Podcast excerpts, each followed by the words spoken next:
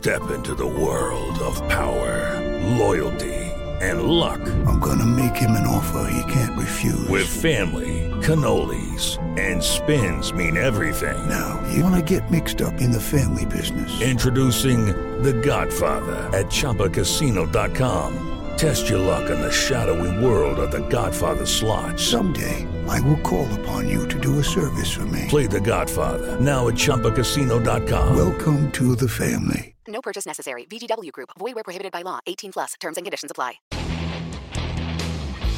Ciudadanos informados, informando. Este es el podcast de Iñaki Manero, 88.9 Noticias. Información que sirve. Tráfico y clima cada 15 minutos.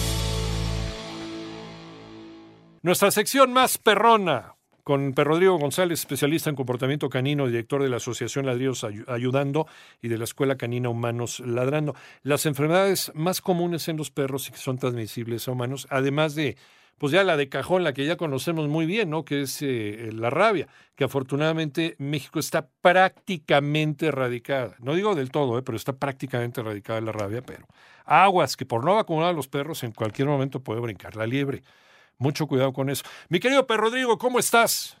Nada hermano, mañana que nos escucha, saludos, ladridos, maullidos. Pues bien, eh, sí, fíjate, el, eh, se conoce científicamente como zoonosis, la transmisión de enfermedades. Sí. Y cabe recalcar que no solamente son de ellos a nosotros, sino de nosotros hacia ellos. Digo, esto se conoce también como antropozonosis, ¿no? Que es las enfermedades que nosotros podemos contagiarles. Digo, entiéndase esto como no sé, ¿qué te digo? Para este hongos, por ejemplo, te vas al club, no te pones eh, chanclas, traes ahí un hongo y acaricias al perro con el pie, ¿no? Puedes estar ahí muy cómodo en tu sillón acariciando al perro y ya le transmitiste algo, ¿no? Otra podría ser parásitos, porque pues cuántos de nosotros nos desparasitamos como debiera de ser y también en contacto directo con ellos, pues los enfermamos. Ahora, lo que nos concierne, las enfermedades que ellos nos llegan a transmitir, habría que dividirlas en hongos, ¿no? Conocidos también como micosis, que bueno, también a base de contacto directo o de superficies, parásitos, que también son básicamente pues bacterias, estas se dan por baba o, o por directo también con el cuerpo, y virales, ¿no? Que también se podría dar por baba, mordidas, y orina o heces, ¿no? Y aquí podemos, ahorita planteamos las enfermedades como tal.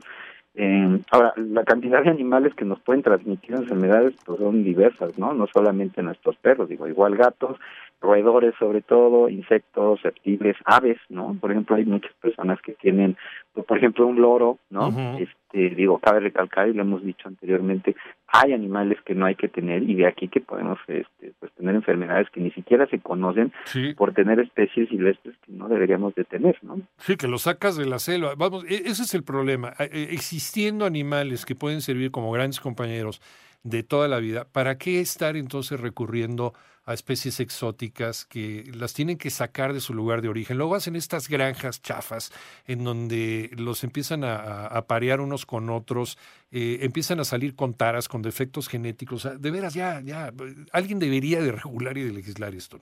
Yo creo que como siempre hemos platicado, estos temas tienen que ver con una cuestión desgraciadamente no legal, porque aún con leyes este, digo, ingenua idea de que esto suceda algún día en este país.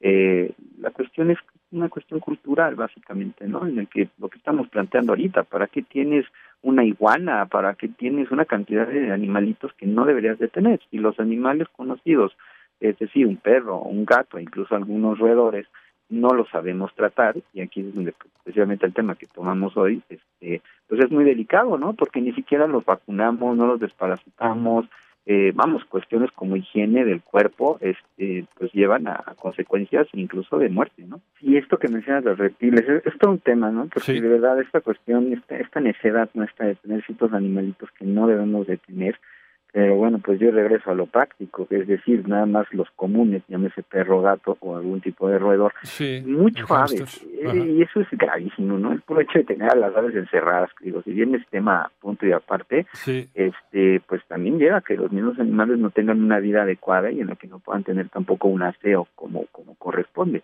Tienen muchos tipos de ácaros que básicamente con que muevan sus alas eh, llegan a nuestro sistema respiratorio y con eso tienen, ¿no? Es un animalito que no tendrías que tener de entrada, pues, ¿no? Sí, para empezar. sí. Ahora, tú mencionabas lo de las heces de, de, de los reptiles, y aquí es donde pues, podemos hablar mucho de la leptospira, eh, porque, pues bueno, las heces de los roedores son un, un factor sumamente grave de contaminación y que se encuentra en todos lados, porque donde esté el roedor, eh, pues básicamente va haciendo sus heces por todos lados y de ahí la facilidad de que no nos demos cuenta. Eh, queda más incluso por sus orines, que pues obviamente no notas, ¿no?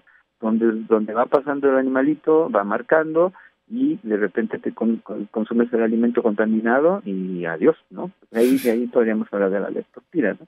Que sí trae consecuencias graves. Que ¿no? puede ser grave, Eh, sí, sí. Puede ser una enfermedad muy grave, que pr- primero empieza a atacar a los perros, también se puede pasar a los, a los seres humanos. A un perro que a lo mejor vive en un lugar en donde hay ratas, o incluso si tú compraste o si tú adquiriste ese ratoncito, el hamstercito y demás, que quién sabe de dónde viene y de qué criadero. Por eso, perdón por ser tan, tan insistente con el asunto de los criaderos y dónde consigues esos animales, porque esos animales ya pueden venir infectados, Rodrigo.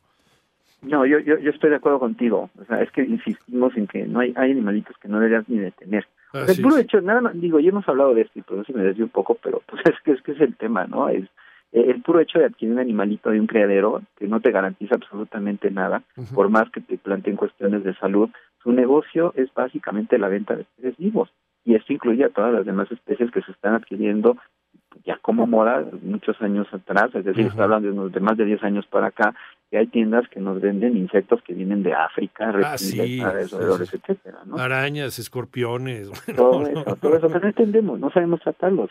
O sea, ahorita podríamos nada más plantear enfermedades básicas comunes como la leptospirosis o la rabia, pero pues hay muchas enfermedades básicamente que no conocemos. Muchas de ellas, por ejemplo, tipo sarnas, este, pues también no, no, sabemos de, de qué estamos hablando. O sea, yo estoy ahorita trabajando con un veterinario que está tratando una sarna que no conocen.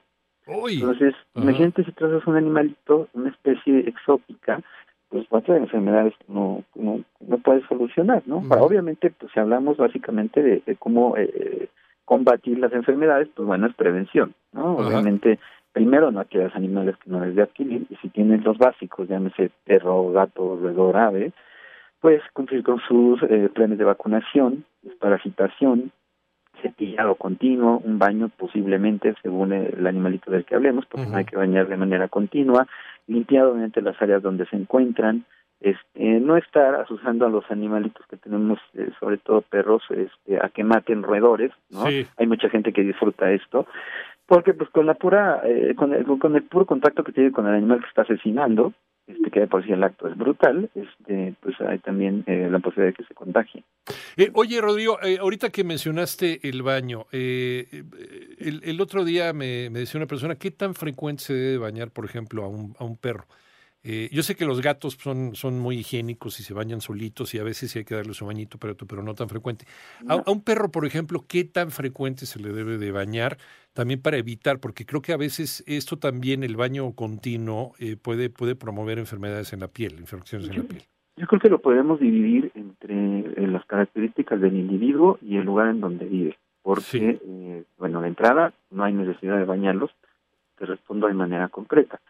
Ahora, pues, si tienes un perrito que está en situación de, de ir al bosque, de ir a Claro. la tierra y demás, Ah, bueno, tampoco es que lo, lo soluciones con el baño y sí con un cepillado continuo. O sea, si tú cepillas a tu perrito semanalmente, este, incluso hay algunos gatos que les encanta ser cepillados, así que ya es cuestión de, del humor de cada animalito, este, evitas que se llenen de tierra. Ajá. Y ahí es donde puedes encontrarte incluso con alguna enfermedad que haya podido adquirir eh, en el exterior, un hongo, ¿no? Si empiezas a notar que se le está cayendo el pelo, pero el, el baño exagerado puede llevar precisamente al problema de piel. Entonces le creas, eh, vamos, una eliminación de grasas naturales que lleva que, sobre todo perros de ciertas razas, eh, por ejemplo el Golden Retriever, Sí. la pasa súper mal con este problema de la piel. Sí, pobrecitos, sí, y necesitan luego también cierto tipo de alimentación especial, que es Sí. tipo alergénica y demás. es. Sí, y esto, esto es un problema, si bien Sí. de, posiblemente de raza, obviamente tiene que ver la higiene y el exceso de baño.